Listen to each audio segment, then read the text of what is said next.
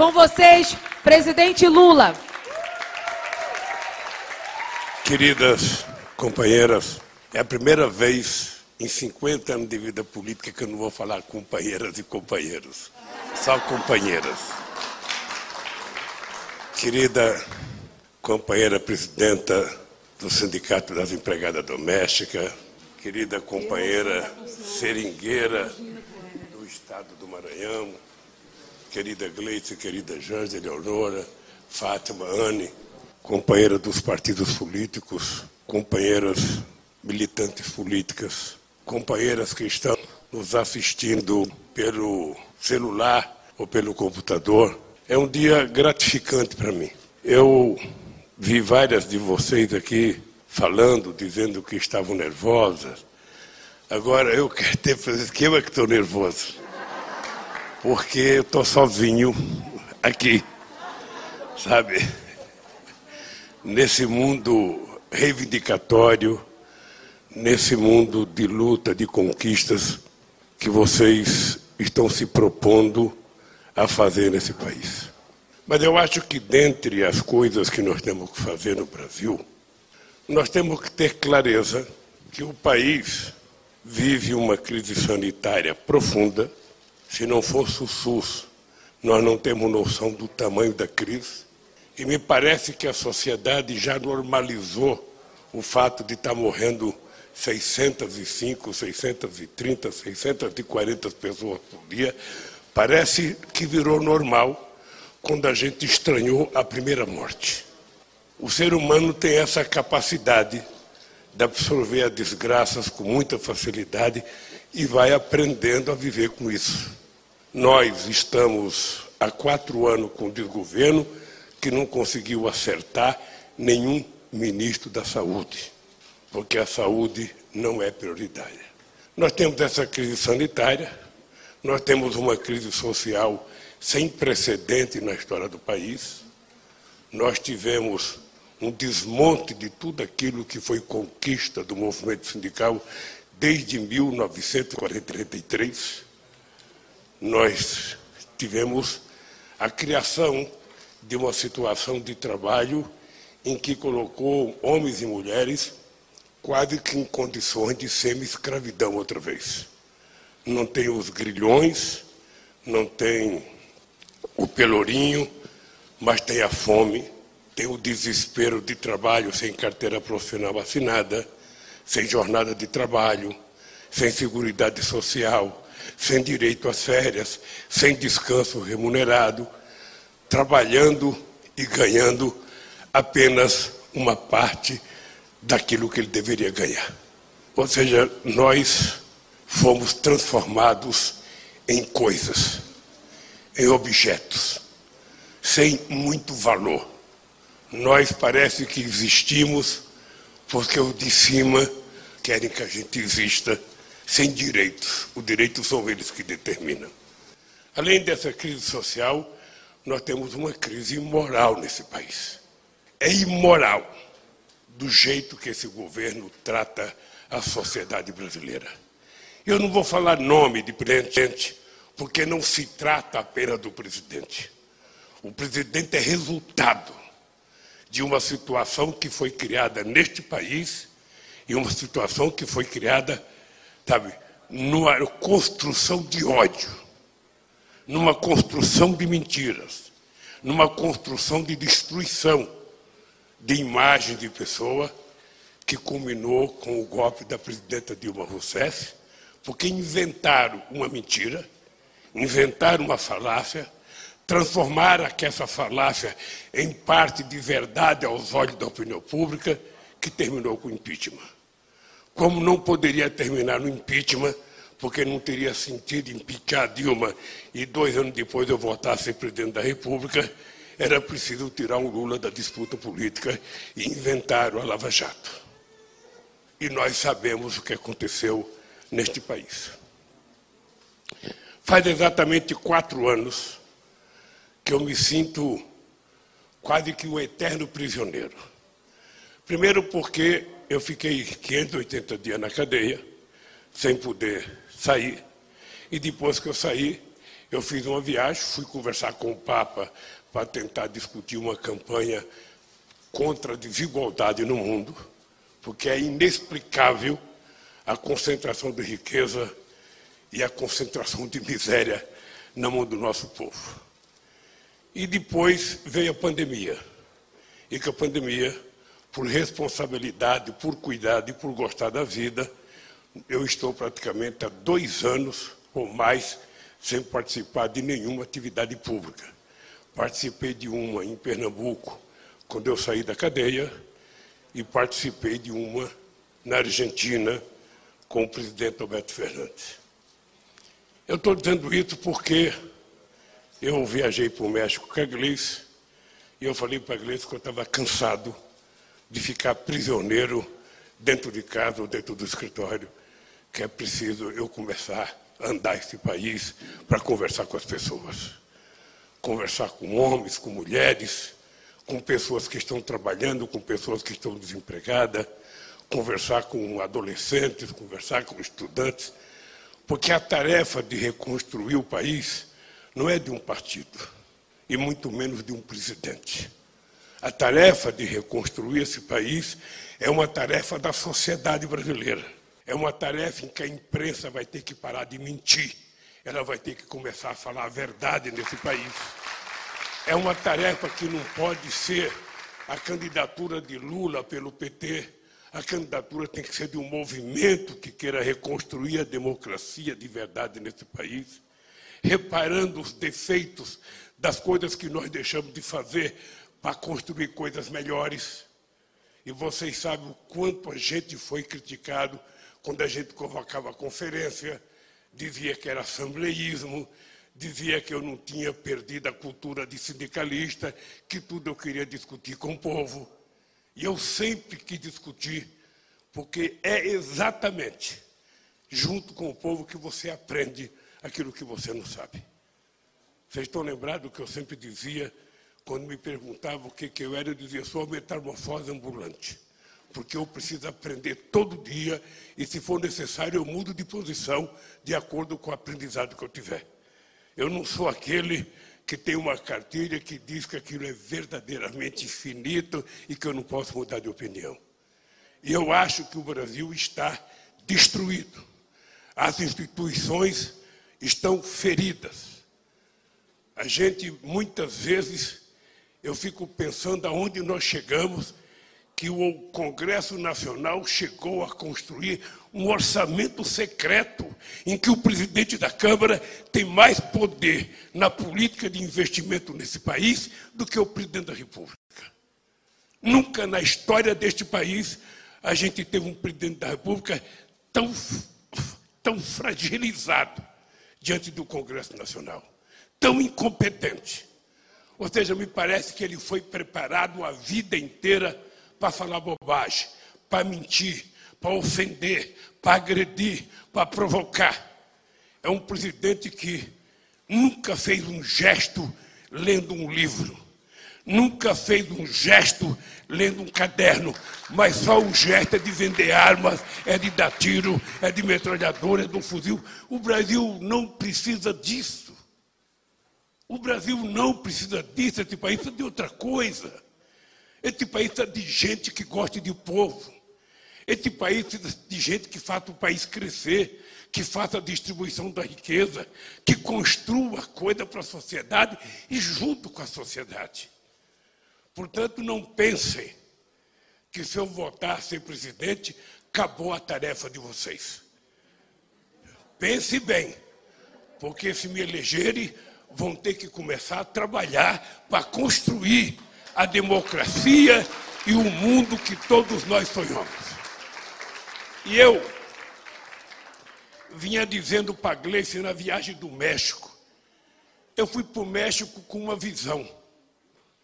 E quando cheguei no México, encontrei um Congresso Nacional com 52% de mulheres na Câmara dos Deputados, com 46,5% de mulheres no Senado, com quase 35% de mulheres governando estados e prefeituras.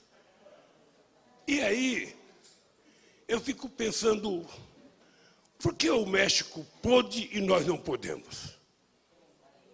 O que, que aconteceu no México que nós não conseguimos fazer aqui? O que aconteceu no México é simples.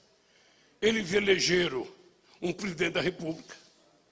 Junto com o presidente da República, eles construíram um movimento. O Morena não é um partido, é um movimento.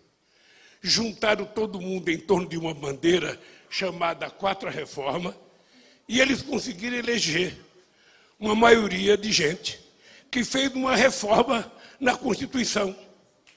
E na reforma tem a lista, as candidatas são indicadas por lista. Então, é um homem e uma mulher, ou uma mulher e um homem. Então, sempre terá paridade.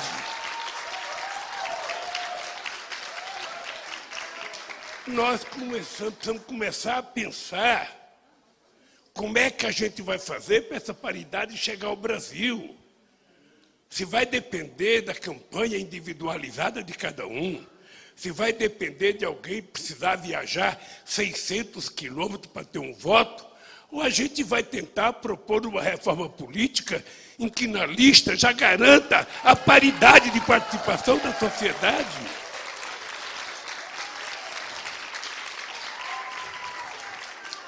Porque senão a gente vai passar o resto da vida se queixando. Ah, como é difícil eleger mulher. Ah, a gente se mata e só tem quanto na mulher? 10% no Congresso Nacional. Ah, como é difícil eleger um negro. Ah, como é que. Ou seja, tudo é difícil, porque tudo depende da capacidade financeira das pessoas, tudo depende da capacidade financeira do partido. E a gente está vendo agora no Brasil os partidos sendo transformados em empresas, porque não tem mais partido político, agora são cooperativas de deputados que se juntam em função de um fundo eleitoral. Então, como é que a gente vai construir essa possibilidade da sociedade voltar a se governar? Quando é que as mulheres vão ter 50%, 55%, 60% no Congresso Nacional? Quando é que elas vão ter maioria na Câmara de Vereadores? A gente fica feliz, ah, o PSOL elegeu duas vereadoras, ah, que maravilha. Mas tem 50 outros que não são mulheres. Quando é que a gente vai garantir que a Câmara de Vereadores tenha paridade, que a Assembleia tenha paridade, que o Senado tenha paridade e que as instituições tenham paridade. Eu acho que nós precisamos pensar diferente. Porque para a gente poder fazer a mudança que está na cabeça de todas vocês, é preciso a gente lembrar que não dá para votar apenas no presidente da República. É preciso a gente votar para deputados que pensam assim, para deputadas que pensam assim, para senadores e senadoras que pensam assim, para a gente construir uma maioria e fazer a mudança que a gente precisa fazer nesse país. Eu achei que a gente tinha evoluído quando a gente fez a Constituição de 88. Eu achei, bom, daqui não tem retorno. Daqui não tem retrocesso. Vai ser só avançar. Daqui para frente, a gente não vai parar mais. O que aconteceu de 88 para cá? O que aconteceu? Eles foram destruindo todos os avanços que a gente tinha tido. E eles vão construindo a narrativa. Foi assim na reforma da Previdência. A narrativa é que a Previdência era deficitária a narrativa que a economia não poderia suportar. Nunca disseram que até 2014 a Previdência era superavitária. E ela será sempre superavitária quando tiver milhões de brasileiros e brasileiras trabalhando e não desempregados como está hoje. Mas eles construíram a narrativa e durante meses de debate não foi ninguém do movimento sindical e ninguém que era contra a reforma na televisão. Era a mesma narrativa de que a previdência é deficitária, que o orçamento não suporta, que é preciso diminuir e diminuir nas costas do povo trabalhador, diminuir nas costas dos aposentados. Foi assim também com a legislação trabalhista. Nunca levaram ninguém para defender os direitos dos trabalhadores. Eram sempre os contra. Era sempre aquele que dizia: não, porque o direito do trabalhador aumenta o custo do Brasil, porque as férias é muito prolongada, porque o décimo terceiro, eu não sei das quantas, porque pagar hora extra 50%, eu não sei das quantas, porque empregar, empregada doméstica e registrar na carteira vai asfixiar a classe média. Era sempre a narrativa negativa para poder construir a podridão do mundo que eles querem para o povo trabalhador. Sempre foi assim. É assim nas guerras, é assim na luta social, e eles venceram as narrativas. Eles venceram. Nós temos que reconhecer que nós fracassamos em criar uma contra-narrativa. E agora chegou a hora. Nós vamos ter uma eleição. Uma eleição não é tudo, mas ela pode muito. Uma eleição a gente pode construir projetos, a gente pode construir alianças, a gente pode construir movimento e a gente pode dizer o que a gente quer fazer. Por exemplo, ontem eles aprovaram a ideia de votar o garimpo nas terras indígenas. Nós, nós temos que dizer alto e bom som que se a gente voltar a governar esse país, não vai ter carimpo na terra indígena. A gente vai ter que dizer que se a gente ganhar as eleições, a gente vai rediscutir o papel da Petrobras. A Petrobras era exportadora de gasolina. Eles destruíram a Petrobras por conta da Lava Jato. E a Petrobras hoje tem 400 empresas importando gasolina dos Estados Unidos e nós pagando preço em dólar. Se nós somos autossuficientes com pressão, qual é a explicação? Qual é a explicação? A não ser a subordinação da soberania brasileira aos interesses mercantilistas daqueles que têm destruído a Petrobras, aqueles que venderam os gasodutos que nós construímos, aqueles que venderam a BR, aqueles que querem privatizar Correio, aqueles que querem privatizar o Banco do Brasil, aqueles que querem privatizar o BNDES, aqueles que querem privatizar a Eletrobras. Vocês acham que se a Eletrobras tivesse na mão de um empresário privado, ele iria fazer o luz para todo, como nós fizemos, investindo 20 bilhões para levar energia para o povo que vivia à base do candeeiro? Não. Só pode fazer isso o Estado, se o Estado tiver compromisso com a sociedade. E nós temos que ter coragem de dizer, e eu quero que as pessoas ouçam, eu não quero um Estado subalterno. Eu quero um Estado forte para ter poder de decisão o que, que vai acontecer com esse povo? Esse povo já aprendeu a comer. Eu, quando falo do churrasquinho, eu não estou desrespeitando os vegetarianos, não. Não estou desrespeitando as pessoas que são veganas. É porque o churrasquinho é um símbolo. É um símbolo que milhões de pessoas pensam no sábado, uma cervejinha. Eu lembro que o querido companheiro Brizola, de vez em quando falava que eu bebia. De vez em quando falava, ah, porque o Lula bebe, o Lula bebe. Eu fui fazer uma carreata com ele na Baixada Fluminense. Em cada calçada, Jandira, em cada portão, era uma família sentada numa cadeira, a família inteira, tomando cervejinha. Chegou uma hora, o Brizola mandou buscar uma caixa de cerveja para levantar a garrafinha. Por quê? Esse povo tem direito às coisas. Esse povo aprendeu para a universidade.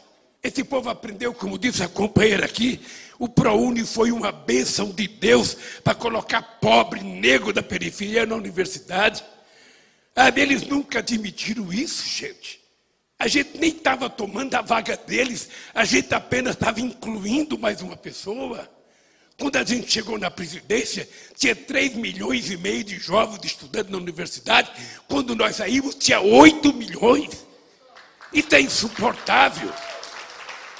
Da mesma forma que um procurador tem coragem de dizer que mulher já tem o direito de comprar esmalte, escolher esmalte e, e sapato, eles também acham que pobre não pode estudar, que filha de empregada doméstica não pode estudar, que filho de seringueira não pode estudar. Nasceu para seringar, é para morrer seringando. Ora, mas quem, quem é que disse? Qual é a Bíblia que está escrito isso? Qual é a Constituição que está escrito isso? Qual é a Declaração Universal dos Direitos Humanos que diz isso? Nada. É apenas a lei do mais forte, que diz que é assim. Então, companheiras, queridas companheiras, o mundo que a gente vai construir E eu quero dizer para vocês: a única razão pela qual eu estou me colocando à disposição para ser candidato a presidente da República é para fazer mais, com mais eficiência e melhor do que nós fizemos. Se for para fazer apenas igual, eu não preciso voltar. É preciso mais conquista para a sociedade. Porque essa gente ignorante, que faz parte da elite brasileira, precisa saber que uma sociedade justa não é aquela que eles podem tudo e que os outros não podem nada. É aquelas que todo mundo pode um pouco. O mundo justo que nós queremos é que um filho de uma companheira como essa, que é seringueira do Maranhão, tenha a oportunidade de estudar no mesmo banco da escola que o filho do cara que é dono do seringal. E que ele dispute quem é que vai ser doutor ou não. Acabar com esse mundo perverso, em que a gente já tem capacidade de produzir alimento para todo mundo. Nós não temos 900 milhões de pessoas passando fome no planeta porque não tem alimento. Não, nós temos alimento. O que não tem é dinheiro para as pessoas comprarem. Enquanto isso, você tem gente gastando milhões de dólares para fazer um voo de foguete, para ver se lá em cima tem uma área melhor para ele morar, depois que ele destruir. Então, gente, é o seguinte: vocês vão ter que saber. Se eu voltar a ser presidente, nós vamos ter que governar juntos. Vocês vão ter que participar das decisões, das políticas públicas, porque eu não acredito que tenha nenhum ser humano capaz de sozinho fazer as coisas. Já falei isso para o movimento sindical, estou falando para vocês, para as mulheres, e falar para todo mundo: esse país tem que ser reconstruído. Nós temos que pegar cada coisa que foi destruída e reconstruir. Eu vi a ministra fazendo uma exposição esses dias dos benefícios que vão fazer. Olha, primeiro eles destruíram o que nós fizemos para tentar, ela, ela parecia que ela estava vendendo um genérico sem coisa dentro. Uma caixa vazia. E é, e é o seguinte, a luta, como disse a Jandira, não será fácil. Não será fácil. Não existe essa de já ganhou. Eleição, a gente só sabe o resultado depois da apuração. Então a gente vai ter que ter muita habilidade de construir as nossas alianças, muitas habilidades de conviver com pessoas. Por exemplo, tem gente que fala, pô, Lula, mas você conversou com um cara que votou no impeachment. Se eu não for conversar com alguém que votou no impeachment, eu vou deixar de conversar com pelo menos 400 deputados. Como é que a gente faz? Como é que a gente constrói? E eu quero construir um leque de pessoas que ajudam a governar esse país para a gente mudar. Quando a gente ganhar, a gente vai ter que ter maioria no Congresso Nacional a gente vai ter que ter maioria no Senado. Senão a gente vai ter que construir. Como construir? Nós temos que construir no processo eleitoral. Por isso que essa reunião é gratificante. Sabe, de vocês saberem que vocês não têm responsabilidade apenas de votar. Eu não sou daqueles que acham ruim quando eu sou criticado, não. Tem político que não gosta de crítica. Tem política que não entende quando o povo vaia. Mas quando o povo vai, é ter o mesmo mérito do povo que aplaudiu. Nós precisamos saber o que, que ele está vaiando gente. A Fátima é governadora. Ela sabe a diferença do que era dizer eu acho, eu acredito, eu penso. Sabe, isso a gente fala quando a gente está no palanque, mas quando a gente ganha, a gente não acha, a gente não pensa, a gente não acredita. A gente faz ou não faz. Sabe? Eu conheci essa baixinha aqui desde o tempo de deputado estadual e sei a trajetória política dela, desde o tempo da educação. E eu acho que nós temos condições de fazer as coisas nesse país. E eu quero pedir para vocês, para terminar, não se diminuam. Não se diminuam, pelo amor de Deus. Eu conto sempre, a Janja já cansou de ouvir, eu conto sempre a história da dona Lindu tá? porque ela, para mim, é o símbolo, sabe, do que é ser guerreira. Eu tenho uma mãe que foi abandonada pelo marido quando eu estava no bucho dela, em 1945. Ela só veio encontrar com meu pai em 52. Ela teve o coragem de pegar oito filhos, oito filhos, colocaram um pau de arara, viajar 13 dias para vir para Santos para encontrar com ele. Quando encontrou com ele, descobriu que ele tinha outra mulher e já tinha uma penca de filho. Ah, mas ela não pode largadeiro porque ela não tem como dar comida para o filho, pois a minha mãe largou. A minha mãe largou do meu pai, pegou oito filhos, foi morar num barraco e criou os oito filhos. Numa demonstração de que entre a questão financeira e a questão da honradez, muitas vezes a questão da honradez, da coragem, sabe, do entendimento do que é independência, fez essa mulher sobreviver. E é com esse espírito guerreiro que nós precisamos nos organizar. As mulheres não precisam de favor de homens. Não fique esperando que o homem vai dar liberdade que não vai dar. Sabe? Não fique esperando a compreensão. Ah, o marido vai compreender, não vai compreender. O máximo que o marido pode compreender é sentar no sofá e falar: me traz uma cerveja, dá um copo d'água. Então, deixa eu te contar, vocês têm que botar na cabeça isso. Sabe, se vocês não teimarem, se vocês não brigarem, se vocês não forem dura, sabe? E eu aprendi isso na vida, gente. Eu aprendi com o PT, aprendi com o PCdoB, aprendi com o PSOL, aprendi com o PSB, aprendi na CUT, aprendo com a Janja todo dia, sabe? Porque a gente não evolui de graça, não. Se dá porrada, Ivone. Você sabe, é preciso dar porrada, senão as pessoas não aprendem. Aquilo que uma mãe falou, sabe, na Ucrânia, tem um monte de cafajeste que pensa daquele mesmo jeito que pensa daquele mesmo jeito. É essa gente que nós precisamos extirpar da política. É essa gente que nós precisamos reeducar, porque essa gente não teve educação. Então, esse mundo justo que a gente quer criar, esse mundo solidário, esse mundo fraterno, jamais será construído com um genocida no poder. Então, companheiras, queridas companheiras, eu quero humildemente dizer para vocês: nunca um homem precisou tanto de vocês como eu estou precisando agora. Por favor, façam prevalecer a maioria que vocês são. Façam prevalecer a razão que vocês têm. E vamos fazer que nem os negros fizeram na África do Sul. Eles eram 27 milhões e os brancos eram 6 milhões. E os brancos governavam a África do Sul até que eles conseguirem liberdade e construir a sua maioria politicamente e governar a África do Sul desde 94.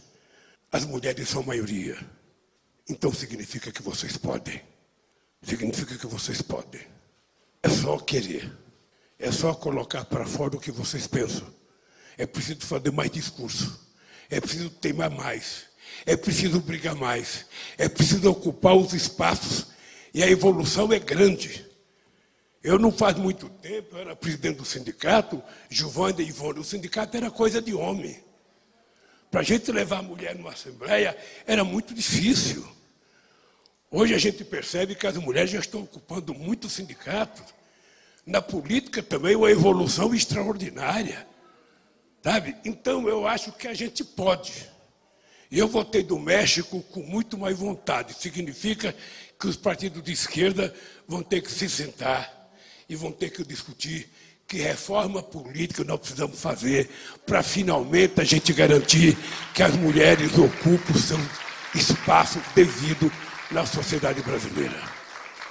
Eu acho que essa eleição é um marco. Os partidos ainda não fecharam as listas. Então é importante que vocês comecem a brigar dentro do partido de vocês. Cadê as mulheres participando aqui? Chega para os presidentes dos partidos e fala: cadê as mulheres participando? Quantas candidatas mulheres nós temos? Ah, não tem, ah, não quer, não quer não. Na verdade, a gente não criou condições para ela querer. Vamos oferecer condições. Vamos ver se tem dinheirinho para ajudar a eleger, para fazer um panfletinho qualquer. Sabe, porque se não for assim, não há evolução. Se depender do homem por si só fazer, não farão. São vocês que têm que bater o pé na mesa e fazer como Dona Lindu. Sabe? Eu não tenho medo de vocês. Eu quero participar em igualdade de condições. Sabe? Eu tenho direito. Eu posso ser melhor, posso ser mais capaz do que vocês no exercício da política. Até porque os homens já têm milhares de anos governando o mundo e o mundo não está dando certo, o mundo está piorando. Então, quem sabe, chegou a vez das mulheres botar o pé na porta e assumir a responsabilidade de governar nossa cidade, o nosso estado e o nosso país. A Dilma foi uma experiência bem sucedida. Sabe que depois destruíram. Mas a gente não pode desanimar. Se prepare, porque tem mais mulheres vindo pelo pedaço. Um beijo no coração de cada uma de vocês. E atrasado, feliz Dia das Mulheres. E parabéns, querida Anne, pelo seu aniversário.